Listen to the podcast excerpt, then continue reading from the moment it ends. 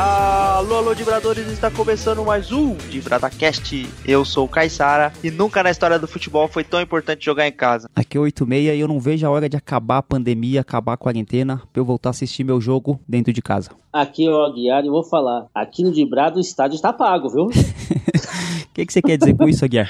ah, que tem uns times aí que estão pagando, tem outros aí que é- só daqui 30 anos vai ter direito ao estádio, uns times uns times de verde aí, entendeu? Então, Não sei do que, que você tá falando. pelo menos aqui, né? Fala aí, hein, Caissara, fala aí. Pelo menos aqui, né, jo- tá- além de estar jogando em casa, tá pago, né? É, com certeza, é velho, mas tá pago. Pago. Você, ô, ô, ô, Aguiar, você vai lá no estádio da Vila Belmiro, você vai colocar aqueles adesivos lá, quando o pessoal tem uma Brasília, um Fusca, é velho, mas tá pago? Não, eu vou colocar o adesivo assim, aqui nunca caiu.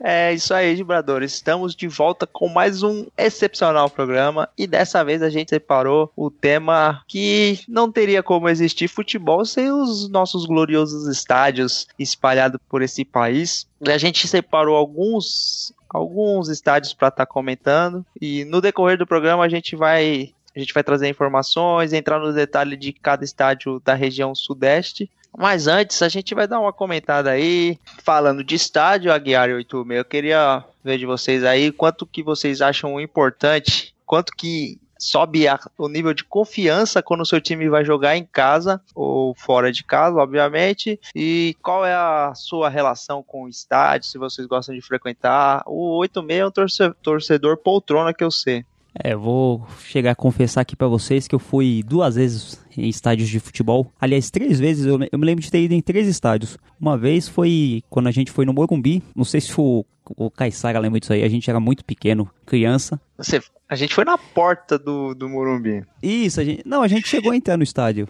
Não foi pra uma partida ou algum evento. A gente chegou a visitar a pista ali do. Isso, isso. Conta essa história. Então, eu não lembro exatamente, mas estava eu, você, estava a nossa irmã, nossa mãe, e a gente estava com alguns amigos da nossa mãe, e a gente ficou na porta do estádio ali, olha- tentando olhar no buraco da fechadura do Morumbi, e o segurança ali foi muito simpático com a gente, com o povo que estava ali, deixou a gente entrar ali na, no Morumbi, na parte de baixo ali, a gente vi- visualizou algumas pessoas treinando ali, na época a gente era muito pequeno, nem dava para saber quem eram essas pessoas, mas essa foi a primeira vez que eu lembro de estar no estádio. É, depois eu fui no estádio do Pacaembu, assisti o magnífico show gospel do Renascer Praise. Vou colocar, vou colocar um pi aí, porque essa, essa, essa denominação aí tá um pouco queimada. Mas a gente foi pra assistir um show gospel e finalmente no ano de 2009, Kaysag Aguiar, eu fui assistir Palmeiras e Sport do Recife pela Copa Libertadores, do primeiro jogo, onde o Palmeiras venceu de 1 a 0 com gol de Cleiton Xavier. Foi a última vez que eu adentrei a um estádio. Bom, eu, eu, não, eu não tenho tanta vontade de assistir jogo dentro do estádio, apesar de no, no dia que eu fui assistir o jogo do Palmeiras foi muito bom, foi bem legal. Eu fui com o pessoal lá da onde eu trabalhava, mas eu não tenho essa mística, essa participação no estádio, ao contrário de vocês dois, que eu sei que a relação é bem mais próxima, né? Então, no meu caso, que eu me lembro, o primeiro jogo que eu fui assistir foi em 85, Santos e Corinthians no Morumbi. Nem eu, nem o Caissara éramos nascidos. É, eu tive o prazer e a honra de assistir uma partida do Rodolfo Rodrigues, um dos ma- maiores goleiros, né, que passou, é, goleiro estrangeiro que passou pelo futebol brasileiro e um dos maiores goleiros que jogou pelo Santos. E não- acho que não, né, Caissara, mesmo você não ter visto o Rodolfo Rodrigues, deve ter ouvido falar do Rodolfo Rodrigues, né? Ah, o Rodo- Rodolfo Rodrigues é a lenda, né? Tem uma defesa famosa que ele faz, acho que foi na Vila. Acho não, foi na Vila Belmiro e vive reprisando aí como uma das sequências de defesas mais fantásticas da, da história do futebol mundial, eu diria. Foi, foi. E assim, eu lembro do placar do jogo, foi o Corinthians ganhou esse jogo por 2 a 1 mas acho que na, quando era muito moleque, o que mais me marcou foi que um corintiano entrou errado na torcida do Santos. E aí só via é, bandeira, é, porrada, sabe? Eu não sei como que aquele cara conseguiu sair de lá, mas que o cara apanhou bastante por ter entrado errado na torcida Mas- do Santos, apanhou. eu Mas ele, ele tava infiltrado ou ele, tipo, não, não, ele errou a entrou entrada? errado. Ele entrou Nossa, errado. Ele, ele tava caracterizado como torcedor adversário. É, só que assim, né? Acho que deixaram ele entrar até certa altura, porque o torcedor comum, mesmo vendo o cara com outra camisa, não vai fazer nada. Mas quando as organizadas viram, aí não teve jeito, né? E ele só foi perceber, pelo que eu lembro, ele foi só perceber quando já estava entrando os anéis. O 86 já assistiu o jogo do Morumbi? Não, eu só assisti jogo no jogo mesmo, só assisti no antigo pa- Parque Antártica, né, que era o Palestra Itália. Tá, e o, e o Caissara, eu não sei se ele assistiu o jogo no Morumbi sem as divisões, sem é, as grades, que era só os anéis divididos por, corrente, é, por, por corda. Você chegou a assistir nessa época? Que você não pegou, não. Não, né? eu fui recente no, no Morumbi e foi um jogo da Copa América e depois eu fui no jogo do São Paulo e Santos. Então, assim, tem as divisões lá que são uma grade, né? Um portão, digamos assim. Não, então, só pra vocês rapidinho, é, não tem né, nada desse luxo de banquinha, essas coisas. Não tinha grade, era, era corda, que tava nessas cordas. E até acontecia muita coisa engraçada, que era grande tiração de sarro, que assim, conforme uma outra torcida vinha mais, a outra vinha menos, você já pegando aquela corda e espremendo aquela torcida que vinha menos, entendeu? Pra ter mais espaço pro, pro outro torcedor. Era um, então, era? um cordão humano, né? Era um cordão humano, isso mesmo. Então, aí foi por isso. E como acontecia muito disso, às vezes você chega lá, tão, começa a diminuir um anel, ou aumentar o da outra torcida, não era difícil acontecer essa questão do cara entrar errado, entendeu? E nesse caso, nesse dia aí, esse Corinthians entrou errado. Foi o, assim, o que eu mais me lembro, assim, além do placar, mas tive, como falei, tive a honra de ver o Rodolfo jogando com o Rodolfo. Apesar de eu ser muito moleque, você, pô, mesmo você sendo moleque, você ouviu falar igual. Tenho certeza que os molequinhos que acompanhavam o Neymar ouvia falar do Neymar. Imagina o Rodolfo, pô, assistir uma partida do Rodolfo Rodrigues, que é o que eu, o que eu lembro. Se me perguntar mais alguém da escalação, para não falar que eu não, não, lembro de mais ninguém, eu lembro do Sérgio Chulapa, que também era um grande nome na época, mas o, eu lembro, era o mais falado era o Rodolfo Rodrigues. Você foi com quem, Aguiar? Com o seu pai te levou? Foi com meu pai. Eu fui com meu pai, e aí depois, na sequência, eu fui em outros jogos. Eu fui até num jogo do Palmeiras, que na verdade eu não queria ir no jogo do Palmeiras, a ideia não foi essa. A gente foi para assistir a seleção de Master, entendeu? Só que a gente não sabia que o jogo da seleção de Master era preliminar de Palmeiras e Portuguesa entendeu? E aí, como tinha um palmeirense com a gente, fomos lá pra torcida do Palmeiras. Só que além de, da torcida do Palmeiras apanhar pra caramba da polícia, que eles tentaram invadir onde tava Leões da Fabulosa, sabe, tem um cacete na mancha, o Palmeiras perdeu o jogo de 1x0 ainda. Meu Deus. Pra portuguesa. entendeu? E é, é, assim, tem bastante história que vou ir contando no meio do programa, senão a gente vai ficar amarrado só no, no assunto. É, eu é. já acho que de, de nós três aqui, eu que frequento mais, né? No, pelo menos no momento. Do, do 86 não é difícil ganhar, né? Do, de mim, se você for em dois shows de música evangélica, você já ganhou. Se você for em duas marchas para Jesus, você já, já ganhou de mim. É, então. Mas eu, eu frequento no, assim, uns três anos para De uns quatro, cinco anos pra cá, é, o Santos tem jogado bastante no, no Pacaembu. Então, como é um estádio que é bem localizado aqui na região de São Paulo, o ingresso geralmente é barato e eu tenho o Tobogã, que é um setor que eu gosto de ver jogo. Então, sempre que, que o dia encaixa e tá assim, tranquilo pra ir, eu, eu gosto de ir, assim, tipo, ver futebol assim ao vivo é uma realmente é uma experiência diferente, assim, nada contra o torcedor de, de sofá, eu também assisto o jogo na televisão o tempo todo, até de campeonato estrangeiro, que aí fica mais difícil, quase impossível você conseguir ir, ainda mais com, com dólar a seis conto. Mas Tipo, nada contra quem, quem gosta, né? Que eu não acho que é menos torcedor o cara que não vai ao, ao jogo, mas assim, assistir um jogo grande, um jogo com casa cheia, assim, é, cara, é uma experiência diferente. Todo mundo que gosta de futebol tem que experimentar isso pelo menos uma vez o jogo em si, ele é mais é só um detalhe, né, Caissara? O jogo em si, você vai lá, você come um hot dog na porta do estádio, você conhece outras pessoas, é, o transporte, eu acho que Vou dar um exemplo, lógico que não tem nada a ver com futebol, mas tinha um CD do Racionais que foi feito ao vivo, que até o, o Aguiar me presenteou esse CD, gravado pirateadamente no trabalho dele, que o Mano Bel, ele, que o Mano Bel fala no, no meio do show, ele tá falando assim que o show de rap em si, o show ali é só um detalhe, tem todo um contexto ali, externo, interno, de participações, acho que o estádio é a mesma coisa, né, o, jogo de futebol. Então, eu vou até contar assim rapidamente o, o, último jogo assim legal que eu fui, que foi Santos e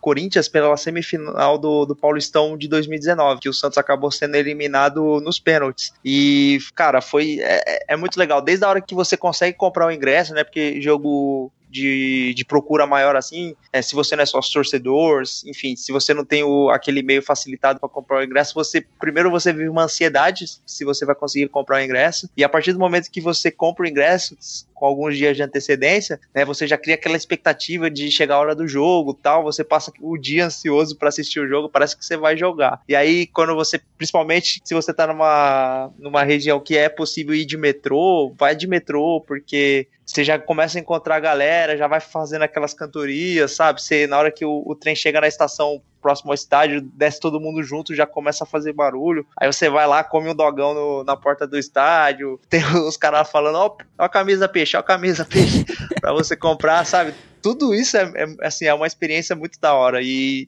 Mas, ô Caissara, isso que você tá falando é a descrição da Marcha para Jesus, cara. é, a, é a mesma coisa. Só que o futebol existe.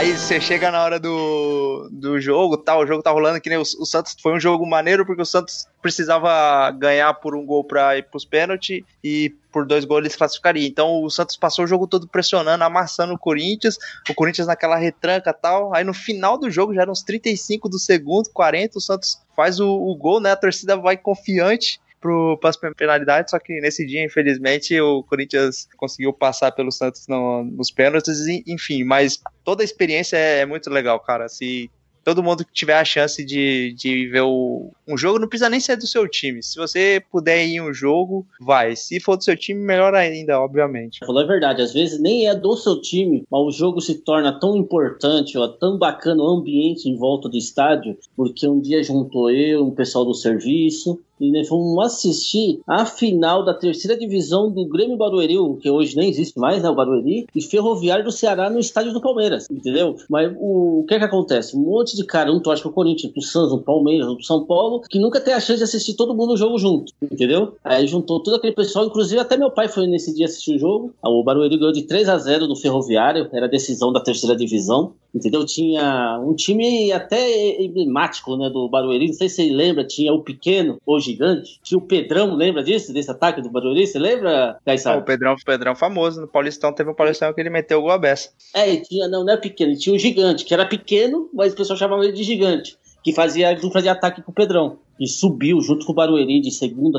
O Barueri foi aquela escada. Terceira, segunda e primeira divisão, né? Já pulou pra primeira. E, mas assim, só pra vocês terem ideia que às vezes nem é do seu time, mas a... é tão bacana, né? Tá no estádio. E outra coisa, tem uma coisa que o pessoal fala, não sei se o Caio já assistiu isso, não sentiu o... o 86 não vai sentir muito o que eu vou falar, porque como ele assistiu um jogo só na vida dele, olha lá, no estádio, então não vai ter como é, ser representado, mas talvez o Caio vai entender. Tem jogos no estádio de futebol que é mais importante que até um título só pela emoção que foi aquela partida. Eu vou dar um exemplo muito importante. Eu tive o prazer, e pouco, né, assim, infelizmente só 28 mil Santistas, porque até não tinha o tobogã naquela época que estava é, em reforma, de é, estar tá naquele Santos 5, Fluminense 2. Entendeu? Aquilo ali, acho que aqueles 28 mil torcedores, inclusive até para o torcedor do Fluminense, vai, no, caso, no caso negativo, né? Mas, é, vai ficar marcado, é, mas não pelo, isso, pelo motivo mas, nobre, né? E você sabe que um dia eu peguei o Galvão Bueno comentando sobre esse programa que ele tem na Sport TV, que agora fugiu o nome.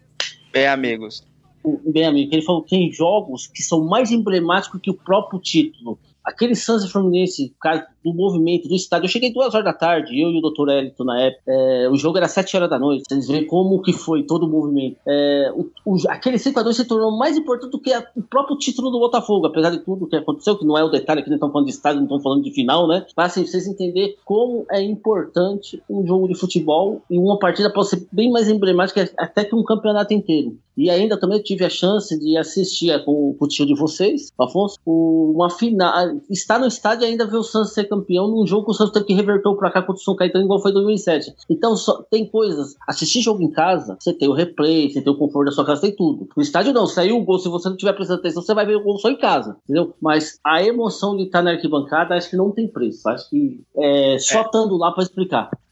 E, e, eu vou, vou mais além. Eu acho que só não gosta de ver jogo de futebol quem, quem ainda não foi no jogo certo, porque não tem como. Mas vamos, antes da gente, pô, acho que a gente foi a maior introdução que a gente fez aqui ao tema, mas vamos, acho que daqui a pouco é, acabou o programa. Já dá para encerrar o programa. acabou o programa. Mas antes da gente é, se aprofundar ainda mais nos estádios, vamos é, os recados do, do último programa 86.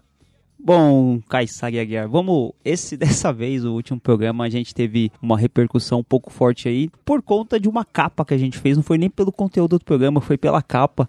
O último programa a gente fez foi quarentena, gripezinha e tretas, né? Que a gente falou sobre a quarentena e falou sobre as tretas lá do Caio e do Casagrande. Só que a gente tirou um sarro com uma fala irresponsável do presidente da República. A gente não tem papo na língua aqui, a gente cada um fala o que quiser aqui. Não tem rabo preso não, pô.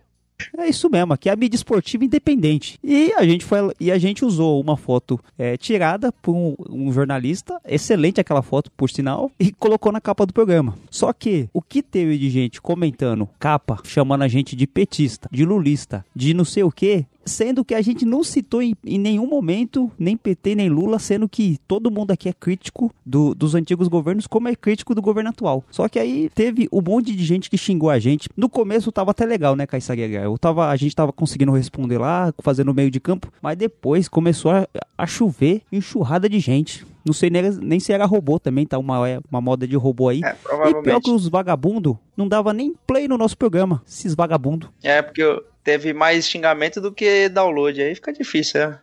Nesse contexto, a gente não vai reproduzir nenhum comentário que foi feito lá, mas teve gente também que brincou, que falou, é, ah, o gado, não sei o quê. É, mas é... Tocou um berrante lá, um mugido. Mas nem é a intenção do programa fazer isso. É, eu acho que isso fugiu, né, da, da nossa intenção. Na verdade, a gente, sem, de forma sem querer, a gente atingiu um, um meio que tá bem polarizado, então a gente não ficou nem feliz com, com as curtidas, né, com os comentários positivos, porque a gente sentiu que não foi nem referente ao programa foi mais na suspeita que a gente atacou um lado ou outro, enfim. A gente conseguiu aí atingir um assunto que tá tão polemizado que as pessoas come... nem sabem o que você disse e concordam com você só porque você supostamente é, ofendeu uma parte. É, exatamente. É, o programa a gente fez algumas ponderações políticas, porque como a gente falou, nós temos nossas opiniões aqui, mas a gente não quer de maneira nenhuma fazer com que as pessoas escutem nosso programa por causa de opinião política, né? De, ah, gosta de um lado, gosta de outro. A pessoa pode ser gostar de um lado, gostar do outro, ou ser apolítico, não gostar de lado nenhum e ainda assim ouvir nosso programa. Só que as brincadeiras, assim, elas vão rolar. E não tem como a gente fugir muito da opinião. Mas o que chamou mais atenção foi a foto que a gente colocou ali.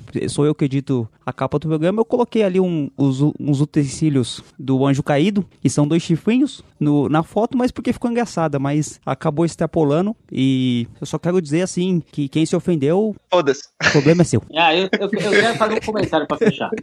Quero falar pro rebanho que eu votei no Bolsonaro. Quero falar pros coxinhas que eu já votei no Alckmin. E quero falar pros comedores de mortandela que eu já votei no Suplicy. Só isso que eu quero Ou falar. seja, você é o bandeirinha político, né, Guiar? É isso aí, mas eles não podem reclamar. Eu, eu, eu, tô, eu joguei com os três times, não tem que reclamar. Mas acho que é isso, Caissara Aguiar. A gente só fazer essa ponderação aí, porque, é, enfim, a gente não vai deixar de continuar fazendo essas brincadeiras, continuar dando nossa opinião, mas lembrar que esse não é o foco do programa, né? Enfim, a gente espera que nos próximos programas venham mensagens, venham comentários falando do conteúdo do programa. Eu tive que ouvir o programa de novo pra ouvir onde que tá o Lula e onde que tá o PT. Eu até achei que a voz do Anjo Caído tinha sido confundida com o Lula, né? Porque eles têm uma voz meio grave e tal, e, mas não foi, não foi o caso. Bom, o pessoal sabe que a primeira ideia da capa, a gente queria uma capa que não era para chamar tanta atenção e não era para também mostrar a identidade, né, do pessoal que faz podcast, mas a primeira ideia era pô, Caissara de Cinta Liga. pô. Eu nem sei o que é Cinta Liga. eu vou dizer para você que em época de quarentena, não podendo sair de casa, sem fazer fazer exercício, não ia ficar legal eu, eu de cinta liga. Só por isso. Ah, então tá bom. eu vou pro Maracanã, vou torcer pro time, time que sou fã. Mas começa uma briga depois do portão de entrada, raça fly e pouca jovem destruída aqui bancada. Vendedor de mate, rádio de pilha voando e o bambu da bandeira na mão. E a polícia, a polícia quando aparece, só aparece pra bater para aumentar o caos, a confusão. Domingo eu vou, eu vou pro Mineirão, torcer pro time do meu coração. Se alguém rasga uma bandeira e começa a correria, galopura e mata azul, acabando minha alegria. Acabando minha alegria. Saída de estádio, estádio é sempre igual. Sangue no rosto, motorista atropelando, avançando o sinal. Chega de violência, quero ver a gol de placa, todo mundo se dá mal por meia dúzia de babaca. Chega de violência, quero ver a gol de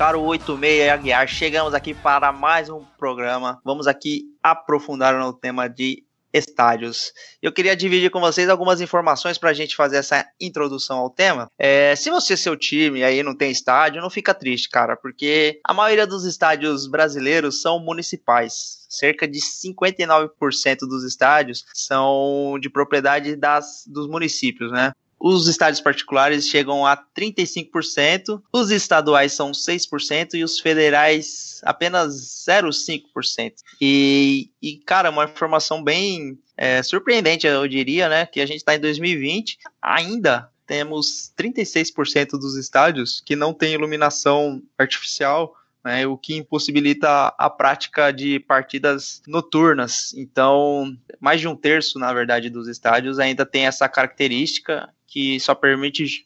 Isso se a gente contar que o que está escrito lá, o que está na normativa é verdadeiro, né, Caissara? Porque é que nem empresa quando fala que tem IPI, equipamento de segurança, extintor, coloca lá no papel, fala que tem, mas se você for na hora de utilizar de verdade...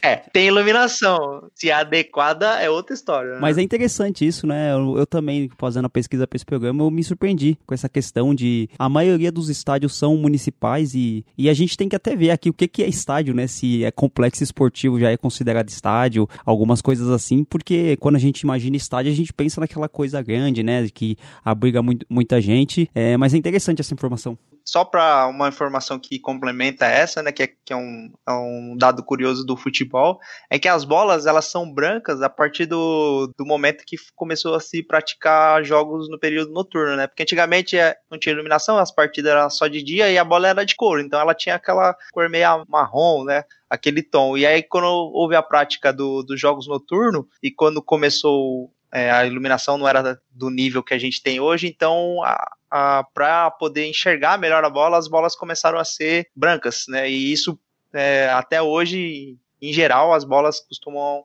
ser brancas, embora a gente tenha aí algumas competições bolas coloridas. Mas uma informação a não ser quando é feito na neve, né? Que a bola é, é laranja. Aí, por outra característica de tentar deixar a bola mais visível, né? Que é a bola branca. Mas vamos falar a verdade que se o jogo fosse na neve e a bola fosse branca, ia ficar muito mais competitivo e legal. É, com certeza. Só.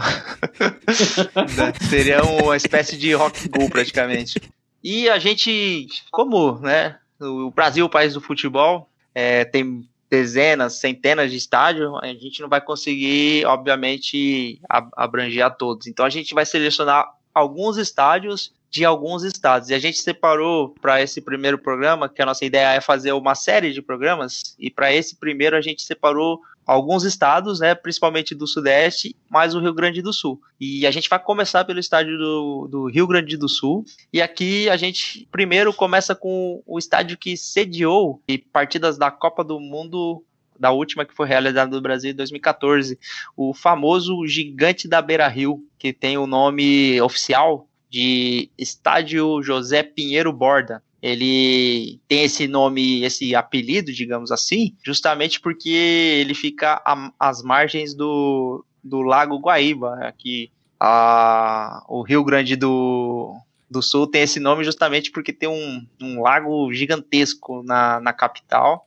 e esse estádio ele fica bem à margem. Se você é, vê uma imagem panorâmica assim de sobrevoando o estádio, você vai ver como o estádio, embora enorme, ele fica pequenininho perto desse, desse lago que é realmente assim a perder de vista. Uma coisa que é polêmica dentro desse estádio, né, apesar do nome ser gigante da Beira Rio, é que fazendo a pesquisa para o programa a gente encontra divergências dentro do próprio nome, né? Se é um lago, se é um rio, porque fala, tem gente que fala assim, ah, o gigante da Beira Rio, mas na verdade não é um rio, é um lago, é uma poça, é não sei o quê. Uma poça. uma poça que dá para ver da lua, né? uma aposta foi um incremento meu, foi uma besteira que eu falei aqui. Mas dentro lá do Rio Grande do Sul tem essa, essa divisão aí, né? E isso, desde as pessoas que eu falo assim, ah, mas o que que tem ser um rio ou ser um lago? Tem uma questão política, porque no, como você trata de, de preservação ambiental, tem coisa que você faz perto de um rio que você não faria perto de um lago. Então, se você tem uma construção de uma empreiteira que você vai construir perto de um lago, você pode construir a 50 metros. Só que de um rio você só pode construir a 300 metros de um rio. Então, essa questão de ser um rio ou ser um lago é bem polêmica lá no Rio Grande do Sul. Tem um, num artigo que eu pesquisei do, do site chamado Histórias do Mar, é um artigo escrito pelo jornalista Jorge de Souza. Ele falou que uma professora falou assim: o, a partir de, daquele momento, para acabar com a discussão, o nome do local ia se chamar Lago Rio Guaíba. Então, você contemplava o lago, contemplava o rio e ainda chamava pelo nome certo, que é o Guaíba. É, junta todas as pontas aí para não ter treta, né? Então, mas o estádio Beira Rio é um estádio grande, né? Um estádio famoso lá do Rio. E só que é um estádio antigo, né? Um estádio de 69. É um estádio de 69, tem 51 anos já. É, ele foi. Ele, ele entrou nesses estádios da, da Copa, então ele foi totalmente reformado. Né? Ele tem aquele padrão mais antigo é, de formato oval, como você mencionou, mas ele tá um, um, estádio todo reformado, né? Ele tá padrão FIFA. Não sei se é um elogio, mas é. é... polêmico padrão FIFA, né? O Ronaldo gostaria desse nome. Enfim, ele é um estádio bem, bem bonito. E referente à, à Copa do Mundo que foi realizada no Brasil, o Beira Rio ele sediou alguns jogos, foram cinco partidas, e destaco a Argentina, que fez uma partida pelo grupo, e teve dois gols do Messi, então o Beira Rio já, já presenciou aí, né? Já teve a honra de, de receber gols do Messi e teve uma partida da Alemanha que foi a campeã no, em 2014, e ela disputou as oitavas de final e passou na prorrogação pela Argélia. É, bem, bem lembrado.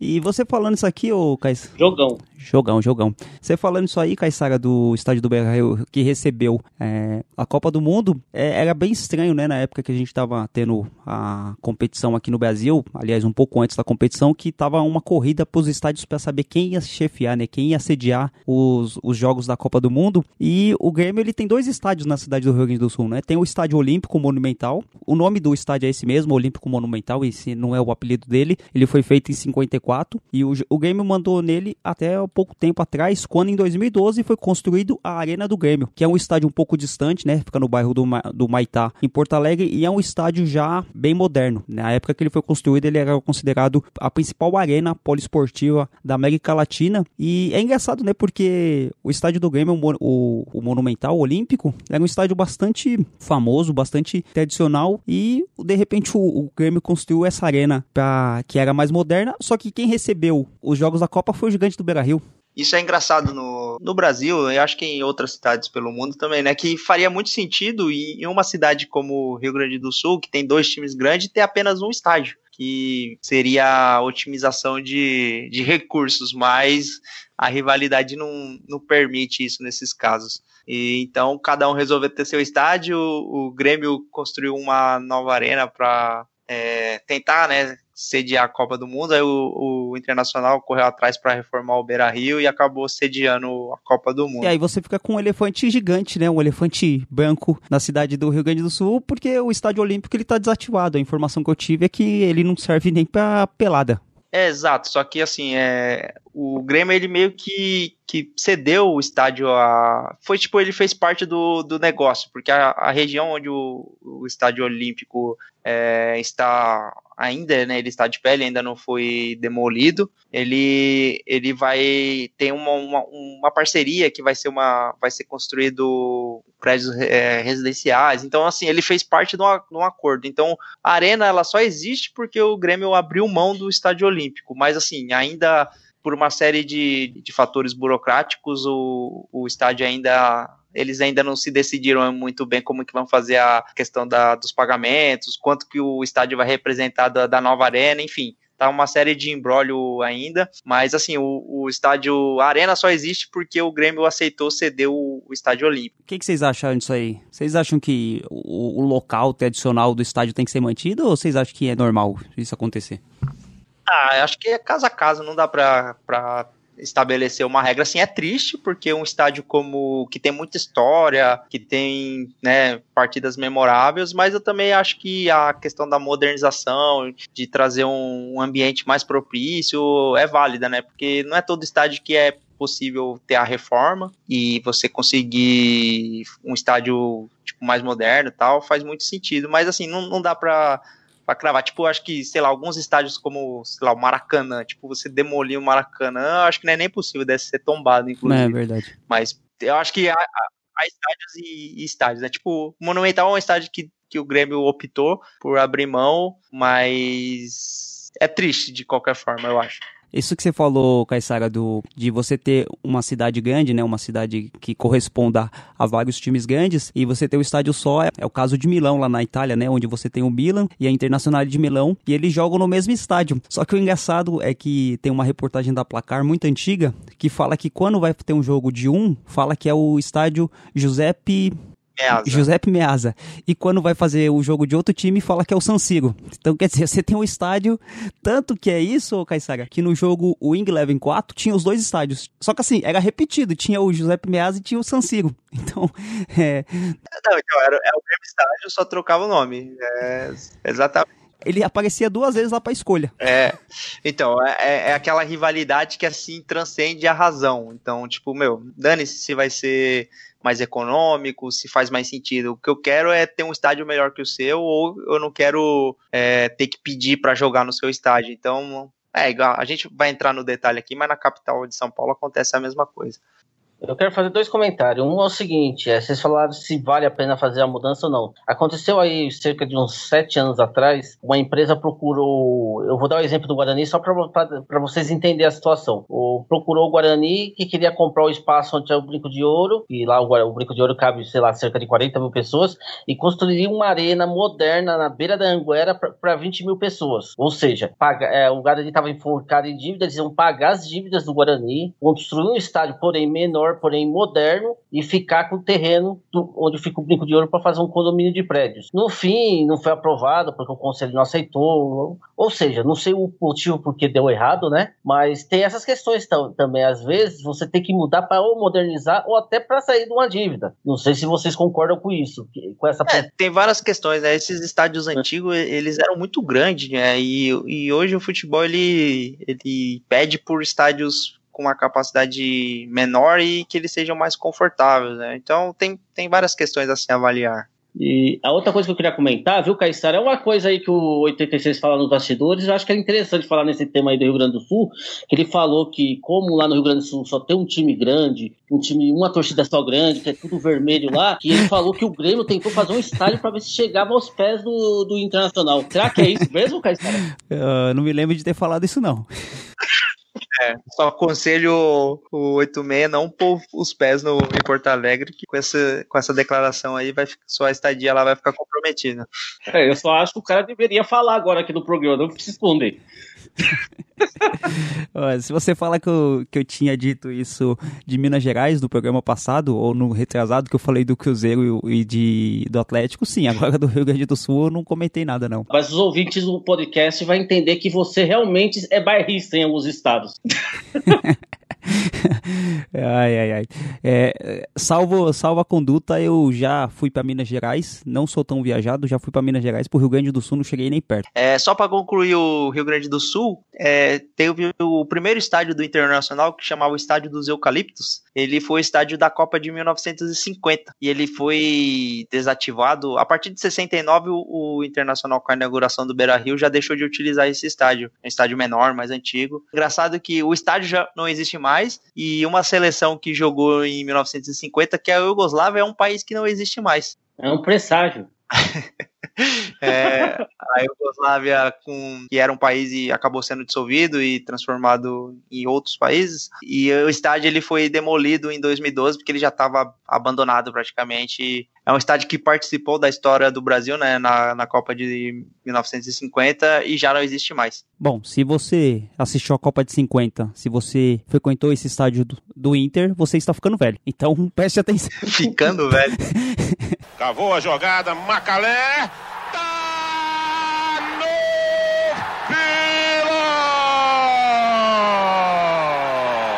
Vamos voltar aqui, vamos falar um pouco do, de uma grande capital brasileira, importante também, que é o Rio de Janeiro, que é o local que abriga o maior estádio do Brasil. Só que antes de falar sobre o Maracanã, eu tenho uma curiosidade aqui. O Botafogo, ele tem dois estádios, né, que são dois estádios conhecidos. Um é o estádio Caio Martins, ou estádio Mestre Ziza, é o estádio que fica ali na cidade de Niterói, não fica na capital do Rio de Janeiro. E o Botafogo utilizou esse estádio durante muito tempo, até quando ele começou a administrar o Estádio Olímpico Newton Santos, que é o estádio estádio que foi feito para as Olimpíadas de 2012. Na verdade, ele foi para o PAN de 2007. Ele é mais antigo. Isso, isso. Ele foi feito para o PAN de 2007. Só que pesquisando o tanto o Caio Martins quanto o Estádio Olímpico do Newton Santos, eu cheguei a, ao conhecimento que nenhum deles pertence ao Botafogo. Os dois são a administração do Botafogo. O Caio Martins é um estádio do governo do estado do Rio de Janeiro. O Estádio Olímpico é, da, é do município do Rio de Janeiro. Só que os dois são sediados ao Botafogo e o Botafogo não é dono de nenhum estádio. O Caio Martins, o Botafogo, tem uma concessão até o ano de 2027 e o Newton Santos 30 anos. 30 anos? 30 anos. Que o estádio Newton Santos é o famoso Engenhão, né?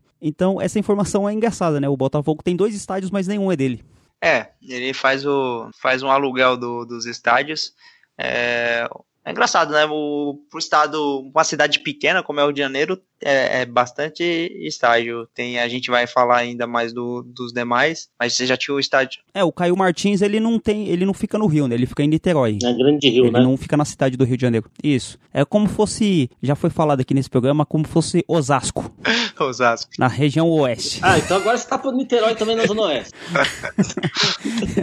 Olha, eu, o meu conhecimento geográfico do Rio de Janeiro é parco, eu não vou saber onde que fica Niterói, mas eu vou comparar com Osasco porque eu quero botar lenha no programa.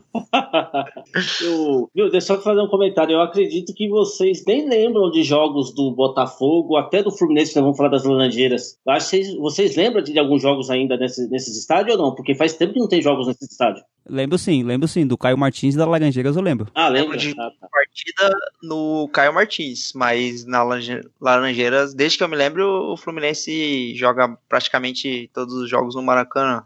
Ah, porque você não pegou a época boa de 98, o ataque Rony e Magno Alves nas Laranjeiras com o Fluminense, Verdade, que tinha no Ronaldinho Soccer.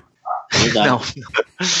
Mas vamos para mais um estádio do, do município do Rio de Janeiro, né? Que fica no município, mas na verdade é um estádio particular, que é o São Januário, o estádio Vasco da Gama, que ele tem esse nome popular de São Januário porque ele fica na Avenida São Januário. É um estádio de 1927, então é um do, desses estádios bem antigos do brasileiros. Ele tem uma particularidade que ele tem uma fachada, um estilo neocolonial e é tombado pelo Instituto Patrimônio Históricos Artísticos Nacional. São Januário é um daqueles estádios que dizem que é um dos mais difíceis para a torcida visitante que ele fica num lugar peculiar ali da cidade do, do Rio de Janeiro, né? A, a torcida do Vasco tem uma fama de não receber muito bem os seus hóspedes. Então é um estádio que tem essa particularidade aí. É um estádio que ficou famoso, né? Final- Na final da Copa João Avelante foi o estádio que caiu o alambrado, né? Que teve aquela confusão lá com o São Caetano. É, exatamente. O- Cedeu o alambrado, né? Teve muitos feridos. Foi tipo um episódio bem triste do, do futebol brasileiro no, no início do, do século aí, né? 2000, na verdade, no final, enfim. Vamos entrar nesse mérito agora se é 2000 é final Não. ou início do, do século, mas teve esse episódio, né, que impediu a realização da partida, que estava marcada para o final de 2000 e acabou sendo concretizada só posteriormente e foi transferida, né, foi para o Maracanã. É, a- o jogo foi acabou não sendo re- realizado em São Januário, né? O, o Vasco sempre teve essa, essa coisa de jogar em São Januário, mas o estádio Maracanã era um estádio mais apropriado para uma final de campeonato e o Vasco forçou, né, o levar o jogo para lá e tal, mas acabou tendo esse episódio e depois obrigatoriamente por causa do depois acabou sendo no Maracanã e só outra curiosidade que o artilheiro do estádio é o famoso Roberto Dinamite que eu não sei se ainda é presidente do Vasco mas ele até outro dia Morreu, né? Você morreu, tá vivo. Tá vivo Isso, novo? que isso? o, o o, cara, acabou de explodir o Dinamite Ô, Dinamite, desculpa aí, cara. Eu não, não era minha intenção. né? morreu foi ele com o Miranda, foi ele não, pô. Então é, essa homenagem póstuma do 86 Ó, viu, 86, o Romário também tá vivo ainda, tá? Já, de repente você começa a matar mais gente do Vasco aí. Mas é, esse é um número que, assim, acho muito difícil no futebol de hoje baterem, né? 184 gols em um estádio, nem com a camisa do Vasco, né? No estádio. Então, assim, dificilmente essa marca vai ser superada um dia. É, o estádio São Januário é um estádio famoso lá do Rio, né? É, é um estádio um pouco menor, mas é um tipo de resistência que o Vasco faz, né? De manter o, os jogos no seu estádio. tanto o Fluminense quanto o Flamengo jogam no Maracanã. O Botafogo tem esses, os dois estádios que ele pode escolher, mas principalmente o Engenhão que ele utiliza. E o Vasco fica com esse estádio que é um pouco mais antigo, que não recebeu reformas, mas é o estádio que, que ele consegue aí. Parabéns pro Vasco que mantém isso e, e o fantasma do Eurico Miranga deve permanecer lá. Ah, isso com é, certeza. Outra curiosidade é que é um dos poucos estádios que, assim, dos times de Série A, é o único estádio que eu me lembro que tem os, as, os bancos do, dos treinadores atrás do gol, que é uma situação até engraçada, assim, que o jogo tá rolando e o, os treinadores estão na linha de fundo. Deve piorar bastante a comunicação com o time, principalmente quando o time tá defendendo por outro lado, que fica uma distância grande. E também tem o busto do, do Romário, que ele fez mil gols nesse estádio. Né? Esse milésimo gol aí foi no estádio São Januário. O engraçado é que eu ia, vou fazer uns comentários aqui referente ao São Januário, coisas importantes, mas também vai entrar esse assunto que ele falou aí dos bancos atrás do gol, né? Mas vamos lá, eu queria fazer uns comentários sobre o São Januário. Primeiro, uma das brigas mais icônicas entre torcidas organizadas foi em 94 entre a torcida do Vasco e a torcida do Santos. Você já viu, já ouviu falar disso? Só, só vou corrigir o seu, o seu comentário. Não foi icônica, foi lamentável. É, lamentável. É que assim, é que assim, é que no, eu, eu, uma, um dia, se a gente fizer um programa falando de torcida e tal, eu vou explicar até porque houve essa briga. É que aqui ia tomar muito tempo do programa para explicar, entendeu? Mas houve essa briga, foi uma batalha campal, que a torcida do Santos teve, a torcida do Santos teve que pular um muro de 4 metros, o cara preferiu quebrar a perna do que perder a vida. Foi um negócio lamentável. Essa foi uma situação de São Januário, entendeu? A outra situação já no começo dos anos 2000, esse busto aí do Romário, na entrada de São Januário tinha dois escudos de bronze enormes do Vasco, certo? Aí um dia os torcedores chegaram lá, não tinha mais os escudos do Vasco. E aí os escudos foram, esses escudos de bronze foram retirados, derretidos para fazer a estátua do Romário, porque o Vasco não tinha dinheiro para fazer a estátua. Meu Deus do céu. que história. E, e uma. E cês, não sei se vocês vão lembrar, acho que vocês eram novinhos, mas vocês lembram daquela. Um, acho que pelo menos na década de 90 inteira, ou pelo menos uns sete anos da década de 90, a placar era placar futebol rock and roll. Você lembra disso? A placar Sim. tinha um tema com rock e tal. Acho que vocês eram muito novos. E era uma revista grande, ou seja, uma, foi uma nova, um novo design da placar, sabe? E a placar fez uma reportagem sobre é, o São Januário, estádio português, alguma coisa assim. Por quê? Primeiro que na sala de imprensa as tomadas eram do teto. Então os caras tinham que ligar a tomada com aquele monte de fio pendurado. Porque um monte de, de, de é, um monte de fio pendurado no teto, porque as tomadas eram no teto, não nas paredes. Certo? A, a segunda, que nas numeradas na, tinha três colunas que estavam na frente de uma numerada. Ou seja, o cara que comprava aquele banco não conseguia assistir o jogo, tinha uma coluna. Até hoje, assim. É, não sei se está até hoje, eu pensei que já tinha sido arrumado. E a terceira, né, coisa, nesses comentários do estádio português, né, que, que até fazer uma referência de piada, foi esse negócio dos bancos de, dos treinadores sendo na parte de trás do gol, que não tinha nem como se comunicar direito com os jogadores. É, então, esquisitíssimo, assim. Então o Vasco tem algumas particularidades aí, e muito, algumas negativas, até muitas, o, não sei se o, de repente, o 86 é reviver ele e matar o Dinamite de novo, mas o né? Polêmico, falecido Eurico Miranda. o Eurico tinha uma, uma ligação muito forte, né, com, com São Januário. O Caissara falou do, da final do, do São Caetano junto com o Vasco. Teve um fator muito interessante também, que só acontecia no futebol ali, por mais que seja no ano 2000, é referente aos anos 90, que foi quando, sem autorização do SBT, o Eurico Miranda e o Romário colocaram um patrocínio do, do SBT na camisa do Vasco para passar a final na Rede Globo. Vocês lembram disso? Isso mesmo, isso aí foi sensacional. Foi uma jogada do caramba isso aí. E depois o SBT entrou com processo no Vasco falando que utilizou de maneira inadequada essa história aí é do folclore do, do futebol brasileiro, né? Porque é inimaginável você, um time entrar com a camisa, com o logo de outra emissora para provocar a emissora. Assim, é meio até difícil de explicar essa, essa história toda. E inacreditável que aconteceu no, na principal competição do, do Brasil, né? O principal esporte da principal competição, na principal emissora, enfim, é tanta coisa que, que parece mentira. É, mas foi a Copa João Avelange, né? Que foi uh, um dos piores campeonatos brasileiros da história. Inclusive, acho que até dá um programa um dia só falar da Copa João Avelange. Isso aí é uma coisa que tá nos arquivos do Dibera e a gente vai ter que fazer um dossiê da Copa João Avelange. Sim, porque o negócio foi feio ali, viu? Foi feio, foi feio o negócio. só pra dar uma pitada pro, pro ouvinte que é mais jovem, o campeão da segunda divisão podia ser campeão da primeira no mesmo ano. É, é, não é. longe. O São Caetano foi pra final e era da segunda divisão. Ex exatamente. É um, é um, um regulamento assim que para deixar campeonato de escola com inveja. Verdade. para deixar a Taça Guanabara e a Taça Rio como Champions League. Ah, com certeza. Cavou a jogada, Macalé.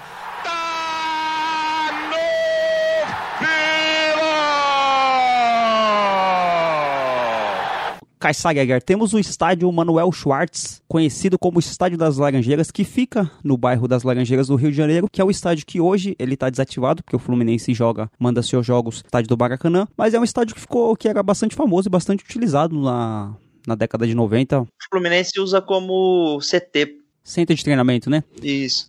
Eu olhando algumas fotos dele, é um estádio antigo, mas é um estádio que ele não parece ser tão pequeno, né? Um estádio até grande, é, das Laranjeiras, mas esse estádio, ele até a década de 90, ele era utilizado pelo Fluminense. É, esse, esse estádio ficou muito famoso na, na, vez que o, que o Romário tava treinando e tinha um torcedor enchendo o saco dele. ele, ele foi. ele foi na arquibancada pegar o, o torcedor, deu um monte de bolacha no torcedor. Ah, esse dia foi, foi bem engraçado.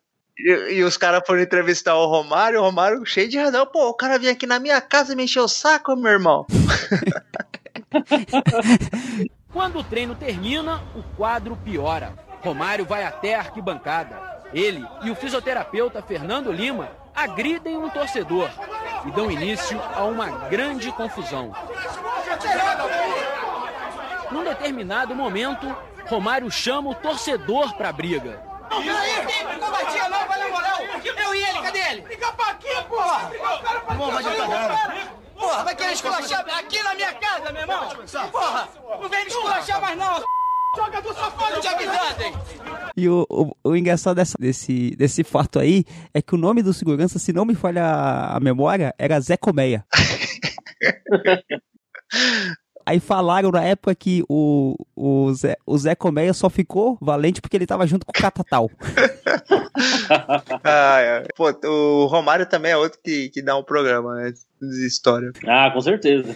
O estádio das Laranjeiras, então, é um estádio famoso, então, no Rio de Janeiro, né? Então a gente tem os dois estádios lá, o Caio Martins e o Newton Santos do Botafogo, São Januário, que a gente é um estádio icônico também. O das Laranjeiras também é importante, só que a gente tem que falar do mais importante estádio do Rio de Janeiro e que está do Brasil, né, pessoal? Na minha opinião, é... acho que de longe aí tá no, sei lá, no top 5 do mundialmente, né? O Maracanã, palco de, de duas finais de Copa do Mundo, que o Brasil não conseguiu ser campeão em nenhuma, inclusive, né? É. Diga-se de passagem. Mas acho que de, de longe é o estádio que, que mais é, traduz o que é a essência do, do futebol brasileiro, né?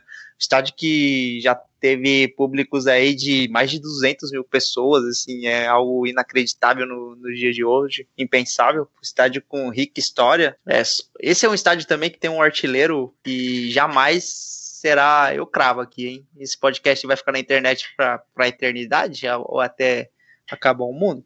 É... Ou até o próximo Covid. ou até semana que vem. Mas o Zico, cara, ele fez 333 gols, assim, é algo, assim, ele jogou muitas partidas, né? Boa parte da carreira no Flamengo e tal, mas, assim, é algo bem extraordinário. É, 333 gols no futebol de hoje aqui, no mesmo estádio, assim, eu diria que é impossível de, de ser batido.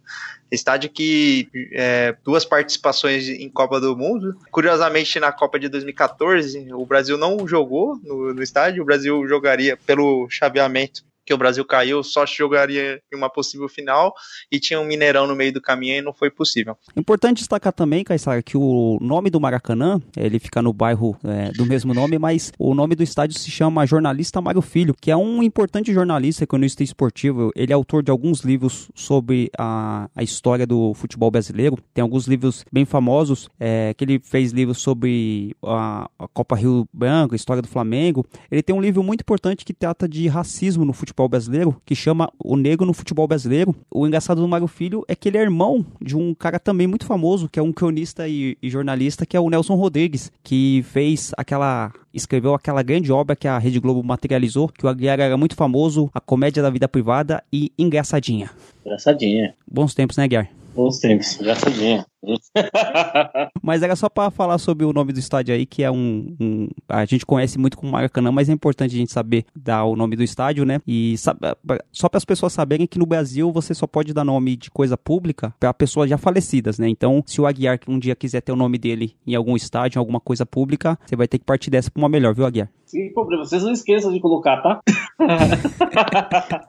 Mas deixa eu falar, o Maracanã tem umas particularidades aqui que o Caixara vai gostar muito também, né? É, primeiro que é um cartão postal, né? A gente não pode esquecer que o Maracanã é um cartão postal do Brasil pro, pro exterior, vocês concordam comigo? Eu acho que depois do Cristo Redentor como símbolo de turismo, o Maracanã deve ser o segundo símbolo, se eu não estiver errado. Não sei se vocês concordam com isso. Então, eu fui na cidade do Rio de Janeiro uma vez só, tipo, passei um dia lá. Na verdade, eu não cheguei nem a, a virar de um dia pro outro, eu só passei realmente. Aí eu visitei o Cristo e o Maracanã a gente passou assim em frente, mas eu não cheguei a fazer aquela visita nenhuma não, mas está nos meus planos um dia é, visitar e, e tenho vontade de ver um jogo no, no Maracanã, é, um Santos e Flamengo no Maracanã deve ser bom. É, deve ser interessante. Mas então, o que eu queria falar do Maracanã depois de Botafogo, Flamengo, Fluminense e Vasco, o time que mais ganhou títulos dentro do Maracanã é o Santos. Você sabia disso, Caizara? Não. Tem esse detalhe. E o, o, a, a, o Santos ganhou. Tudo bem que a, o segundo jogo do Mundial, do primeiro Mundial do Santos, foi em Portugal, mas o primeiro jogo foi no Maracanã e o, e o jogo do, do bimundial do Santos foi no Maracanã contra o Milan. Entendeu? Foi o segundo e, e o terceiro, né? É, o segundo e o terceiro. Isso é verdade, que teve, que teve uma terceira partida que era para ser fora, mas aí na época aí a CBS, que não era CBS, a CBD, mas a diretoria do Santos bateu lá o pé e o jogo acabou sendo no Maracanã, entendeu? O Santos foi campeão. E tem um detalhe muito interessante, se vocês, até se vocês quiserem procurar na internet depois, é, no jogo seguinte que o Santos jogou no Maracanã, o Santos entrou, cada jogador do Santos entrou com uma camisa do time do Rio de Janeiro para homenagear os torcedores que lotaram o estádio, né? Os torcedores do Rio que lotaram o estádio para torcer a favor do Santos. Então, tem um cara com a camisa do América, do Bangu, do Flamengo e assim diante. Foi, foi uma quando, homenagem muito interessante. E quando a gente fala lotar, é lotar para 200 mil pessoas. É, não é? Nessa época aí. E hoje o Maracanã ele tem por volta de 84 mil, porque questão de segurança, né? Desfizeram a geral. Então, assim, diminuiu drasticamente a capacidade do estádio. Mas nesses anos aí 50, 60, com regras menos restritas em relação à segurança, a capacidade do estádio era é, grosseira, assim, de, de grande. Tinha uma lenda de que nesse jogo Brasil e Uruguai na Copa do Mundo foi o dia que mais teve pessoas no estádio do Maracanã porque as catracas foram quebradas. Então as pessoas estavam pulando a catraca. Dizem que, dizem que os números oficiais eles são mentirosos, assim, eles não chegam nem perto daquilo que teve. Tinha, falam que no dia desse jogo tinha gente quase entrando dentro do campo de tanto gente que tinha dentro do estádio. Nossa, deve ter. Imagina, se, se é algo realmente assustador de se pensar, né? 200 mil pessoas.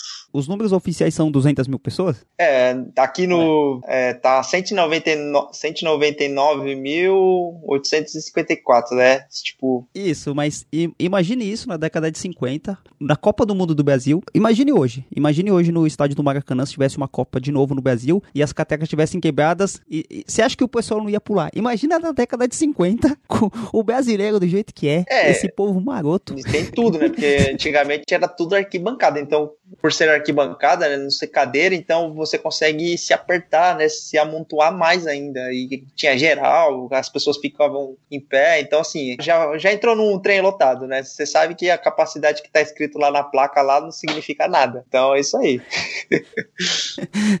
é, então, eu vi essa notícia aí, eu lembro de uma revista Placar que o Aguiar citou que falava sobre isso. Falou que alguns, algumas pessoas que estavam naquele jogo falavam que esse número é, era mentiroso, porque tinha muito mais gente, as catecas estavam quebradas, as pessoas pulavam na cateca, ficavam um em cima do outro. Falou que foi uma loucura.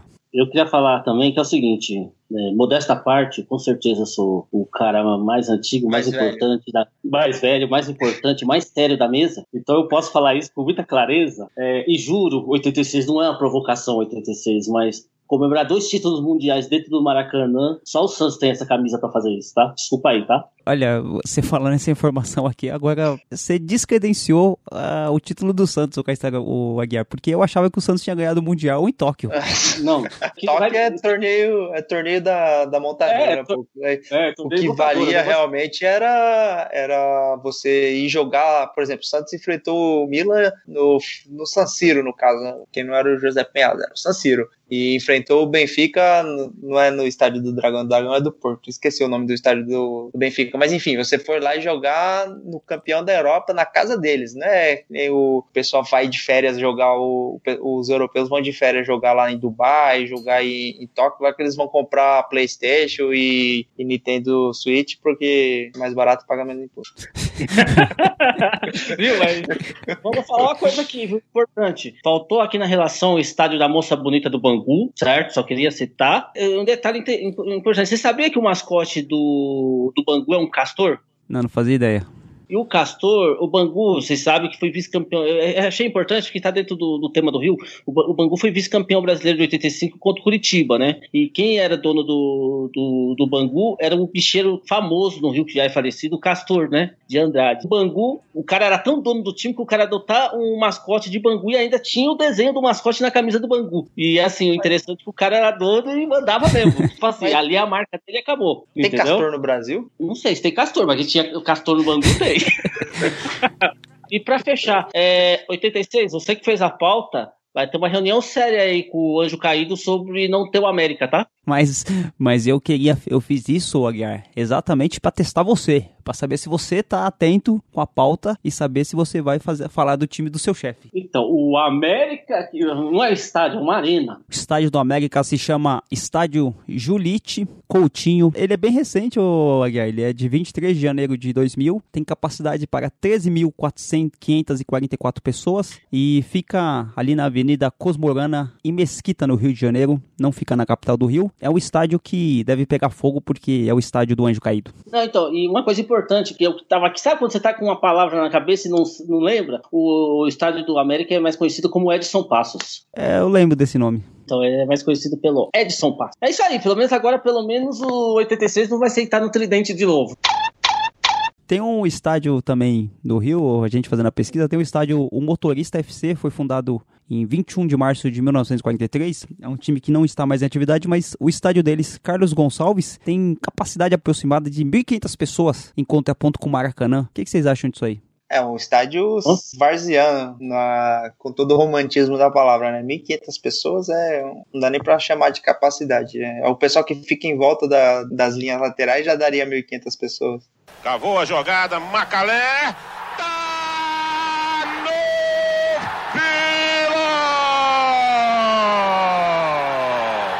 Chegamos ao estado de Minas Gerais, que tem o famoso estádio do pão de queijo, não mentira, é o, o estádio Governador Magalhães Pinto, que é mais conhecido como o famoso Mineirão, que é o estádio que acabou tendo até uma marca recente triste do futebol nacional, que foi a derrota do Brasil para a Alemanha por 7 a 1 que deixou todos nós com corações partidos. Podia ser o 7 a 1 né? Você, vamos rebatizar o estádio de Felipão.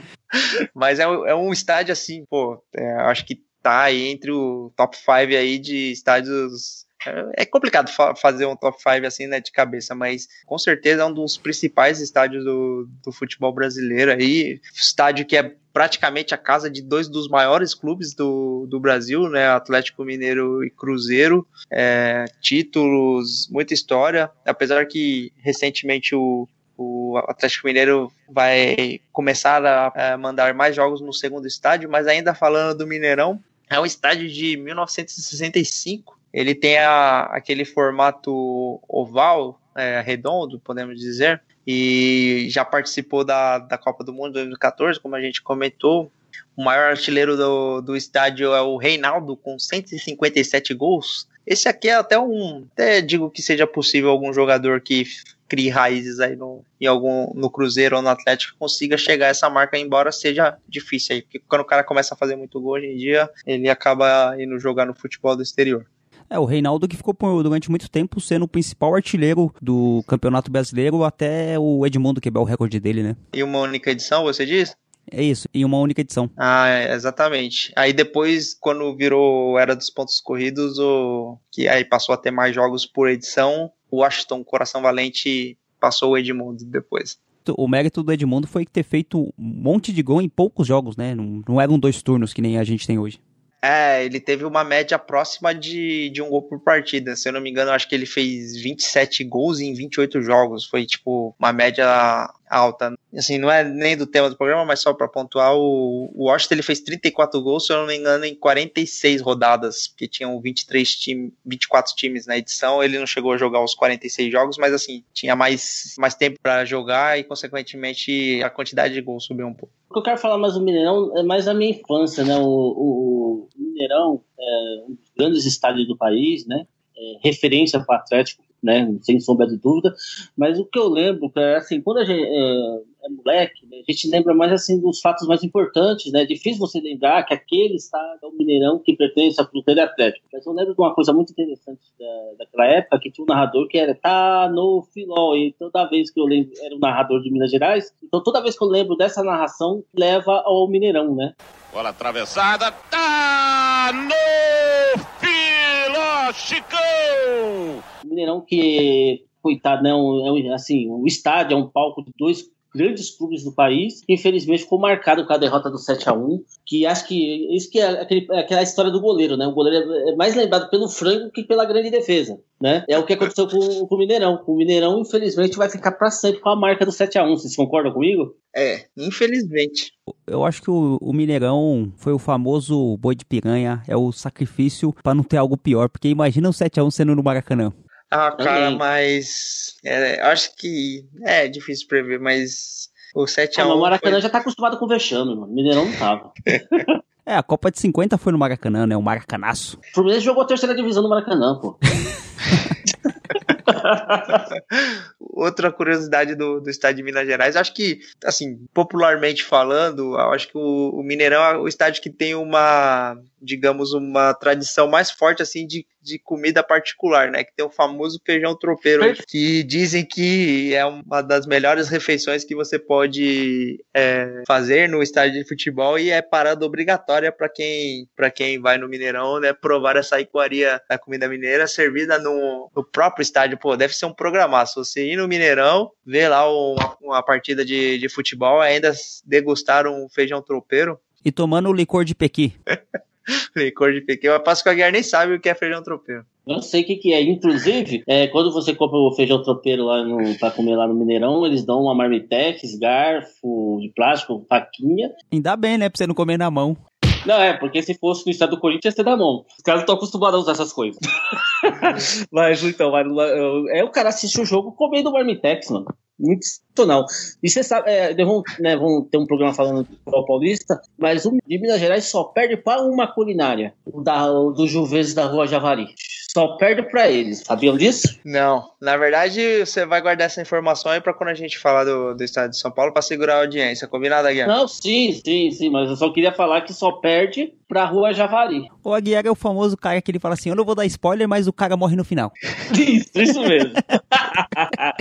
Tá no Filó Chicão! Outro estádio importante de Minas Gerais, o Aguiar, não tão importante quanto o Mineirão, que é famoso, que é, o, que é o quinto maior estádio do Brasil, mas também temos o estádio Raimundo Sampaio, mais conhecido como Estádio Independência, que ele fica lá no bairro do Horto, em Belo Horizonte, Minas Gerais, e foi inaugurado em 1950 para a Copa do Mundo realizada no Brasil. E ele teve algumas reformas de, de modernização e se tornou a Arena Independência em 2012. Ele pertenceu no passado ao time chamado 7 de Setembro Futebol Clube, por isso que o nome do estádio chama Independência 7 de Setembro, Independência ou Morte, você que faltou na aula de história, viu, Aguiar? Ah, foi- bom você ter falado. Não sei se o Caissara sabe, você também é 86, mas a maior zebra da história de Copa do Mundo, isso não é eu falando, é a FIFA que julga isso como a maior zebra, foi a- na Copa de 1950 aqui no Brasil, é, Inglaterra 0, Estados Unidos 1, e essa partida foi disputada no Independência, entendeu? Muito icônico Mineirão isso aí que você tá que- falando, Aguiar. O, coitado, o não, colonizado não, assim, jogando o contra a estádio- Metrópole vence de 1x0 no estádio chamado Independência. Isso aí podia virar um filme. Não, e virou um, não, mas tem, tem um filme desse jogo. Tem um filme contando a história só desse jogo. Porque pros, pros americanos, né, lá o, o pessoal dos Estados Unidos, é, é a- é o maior feito da história esportiva dos Estados Unidos foi essa vitória em cima da Inglaterra. E retrocedendo também, Aguiar, eu falei, né? O, a colônia, que é os Estados Unidos, contra a Metrópole, Inglaterra, jogando no estádio Independência, na Independência da colônia, sendo que eles venceram no futebol que foi inventado pela, pela Inglaterra, né? Mais icônico ainda. E tem assim, ah, só para complementar, umas histórias em volta dessa partida, que é assim, quando houve o sorteio da Copa e a Inglaterra ficou sabendo que ia cair na chave dos Estados Unidos, os ingleses já saíram contando com três pontos no grupo, tá lá, já tem três pontos garantidos, porque quando a seleção inglesa, no sorteio da Copa, viu que os Estados Unidos já estavam na chave, já, eles já contaram com três pontos, os jornais, sabe, assim, as tabelas já dava três pontos para a Inglaterra, entendeu? Lá, os jornais da Inglaterra. Aí, um dia antes do jogo, o que, que os ingleses fizeram? Ah, vamos fazer o seguinte, vamos oferecer um jantar, porque com certeza a goleada vai ser muito grande, vai ser tão grande a humilhação, que então vamos convidar toda a delegação dos Estados Unidos para jantar com a gente e tal, né? Para mostrar que há uma parceria, né? Há uma amizade entre os dois países, está entendendo? Só que aí, né, na, naquele jantar, o pessoal da Inglaterra extrapolou, não, que não, vê se a gente não humilha vocês, que vão ganhar de pouco, sabe? Essas histórias assim. E, o e... fala com propriedade quem estava presente. mas eu assisti o filme, por isso que eu tô falando. Entendeu? Mas, o, mas assim, os jornalistas da época, foi um jantar acompanhado pelo, pelo jornalista. A Inglaterra realmente quis se aparecer em cima da história, sabe? Tipo assim, que nós vamos detonar, que nós vamos fazer isso, que nós vamos fazer aquilo. E aí, quando, inclusive esse 1x0, se eu não me engano, não me engano, não, é isso mesmo, 1x0 foi feito, construído esse placar no primeiro tempo ainda, entendeu? Daí os Estados Unidos passou é, praticamente aí, vamos dizer, aí, quase 60 minutos se defendendo e conseguiu o placar de 1 a 0 e ganhar os três pontos, que foram, então, além da maior zebra, foi a maior é, vergonha do futebol inglês, né? Até aquele momento, que depois até, é, se passaram três, quatro Copas, né? Duas, né? 54, 58 e 62, isso. A Inglaterra não conseguia ganhar a Copa, aí teve a Copa de 66, que falaram que se a Inglaterra não ganhasse a Copa de 66, ia ser a maior vergonha do futebol para quem inventou o futebol, entendeu? Não, então... Os ingleses ficam com esse papinho aí de inventou o futebol e bibibi, bababó e... Vai, foi eliminado pra Croácia esses dias aí na, na semifinal. Os caras, é, vergonha atrás de vergonha. Fora que 66 foi roubado pra caramba, né? Porque se tivesse o VAR lá, eles não, não teriam ganhado, não. É, exatamente. O inglês fica tomando chá das 5, fica falando um monte de coisa. Tem aquela rainha lá que dizem que é só pra decoração, mas é, ela sim deve ter assistido todas as Copas do Mundo. Presencialmente. Presencialmente, com todo respeito à Rainha Elizabeth, que deve ser uma pessoa muito boa, mas para quem, pra quem manja de história, Robespierre manda um salve aí para todos os reis do mundo. Nossa. É, essa é, é o único rei que não tem a cabeça cortada é o Rei Pelé. tá no fila, Chicão! É, Aguiar 86. Acho que a gente se empolgou, falou bastante de, dos estádios, a gente deixou o programa um pouco longo, então a gente vai fazer um intervalo aqui, né? É futebol, então tem o show do intervalo que a gente vai voltar para o segundo tempo dos estádios no Brasil. E enquanto isso, você pode mandar sua mensagem aí com algumas informações sobre estádios que você gostaria que a gente é, abordasse num próximo programa. Mas antes, no show do intervalo, né, nesse, nesse ato que a gente vai fazer, tem um momento que o, o Aguiar vai trazer informações direto do submundo, do anjo caído, Aguiar. Como que tá as coisas por aí? É, já já a autoridade máxima né, o anjo caído vai se pronunciar, tá? Eu sou, tô por enquanto só sendo só o porta-voz, ele vai falar, já que imitando, já não imitando, mas seguindo o exemplo do governador de São Paulo, é, lá também vai ter fases para liberação da quarentena. Então ele vai começar a falar dessas fases da quarentena com exclusividade. Bom, acho que foi importante a gente falar sobre os estádios do Brasil, né? Alguns aqui mais da região sul e sudeste. Importante também falar para quem está escutando que a gente aqui de São Paulo, então a gente tem um, uma facilidade maior em falar o que está próximo da gente aí, mas é importante que a gente fale de todos os estádios do Brasil e que as pessoas também possam mandar e-mail para a gente, né, Caissara Aguiar? Posso mandar e-mail, posso mandar comentários falando sobre os estádios, alguma informação informação importante. Lembrando que, assim, a gente, por mais que nós sejamos aqui de São Paulo e tal, a gente tem um apreço e um carinho por todos os estados do Brasil. É, não tem dessa de tem estádio melhor, não tem estádio de sul é meu país, de separar, porque se a gente vai afundar, vai afundar todo mundo junto. Mas, ah, então aí, meu galera aí do Dibrada, seguindo né, os protocolos de segurança aí com a pandemia, imitando o nosso governador Dória, o Anjo Caído vai anunciar o que vai poder e não para os aliados, né, vamos dizer assim, para o submundo. Né? Qual seria a melhor palavra, hein, Caissara? É isso mesmo, submundo? Então, Aguiar, submundo é um bom nome, eu diria.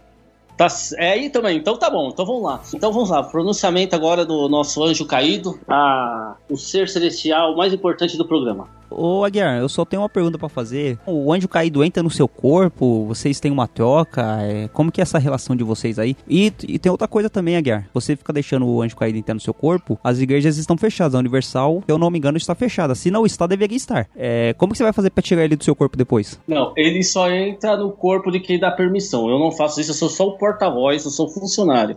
É igual, vocês não assistem Sobrenatural, mas o, eles não entram sem permissão. Como você, é, você 86, como o Caissar dão permissão a todo momento ele entrar, por isso que ele entra com mais facilidade em vocês. Entendeu? quero deixar isso bem claro, entendeu? É, ele, como anjo, ele não entra sem permissão, é isso que eu quero dizer, entendeu? E eu quero deixar outra coisa bem clara para os ouvintes de Brada. Ele vai se pronunciar e não é através de mim, não. É ele mesmo, o ser celestial, vai se pronunciar. Boa noite a todos. Vamos aqui anunciar a fase 666 da pandemia. Alguns protocolos vão ser liberados. Eu estou de máscara, não uso álcool, porque se eu passar álcool na mão vai criar fogo. Vocês entendem, né? Não dá pra passar álcool, então eu só uso máscara. Vamos lá, vamos para os, os novos protocolos dos meus seguidores, o que pode e o que não pode agora que vai ser liberado nessa, vamos dizer assim, nesse afrouxamento da pandemia. Caissara, eu sei que você vai gostar dessa informação. Inferninhos estão liberados a partir de agora, tá bom? Deixar bem avisado para você. Bares liberado, bebida liberado, tá tudo liberado daqui pra frente. Agora também vai ter, as torcidas também devem ter uns critérios para ser liberado. Por exemplo, corintianos alfabetizados não poderão andar, entendeu? Também serve para os flamenguistas, entendeu? São Paulinos, quem nunca viu a Copa do Brasil, também não pode, não tá liberado para andar, tá?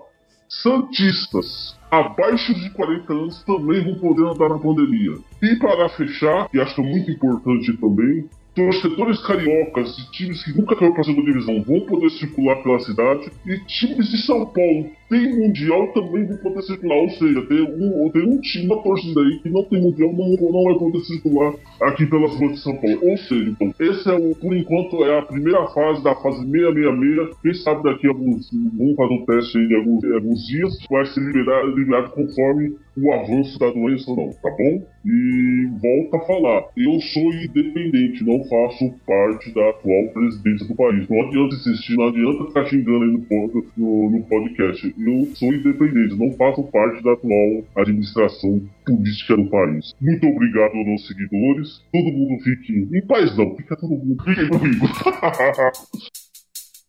Batuque, balanço, swing, praia e carnaval. Hoje no pé do morro tem ensaio geral. Eu quero ver gol, eu quero ver gol. Não precisa ser de placa, eu quero ver gol. Dois dias sem dormir, chega domingo de manhã, fica difícil passar. Sem um banho de mar, tem a distância, a lotação. Tumulto então, tô no favelinha. Peguei fora da linha, meia Copacabana é o bonde ideal.